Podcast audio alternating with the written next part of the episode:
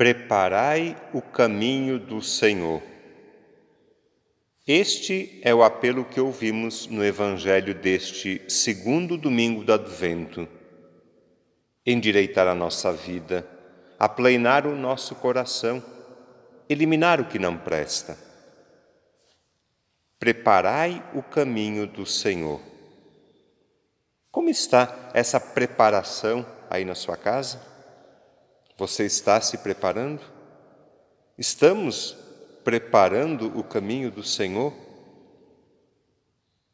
Sinal visível dessa preparação é o presépio, a árvore de Natal, as luzes, a decoração. Tudo isso tem que ser expressão e manifestação da preparação que acontece no interior, no coração, dentro das nossas casas no seio de nossas famílias e comunidades. Preparai o caminho do Senhor. Ouço cada dia melhor, ouço uma voz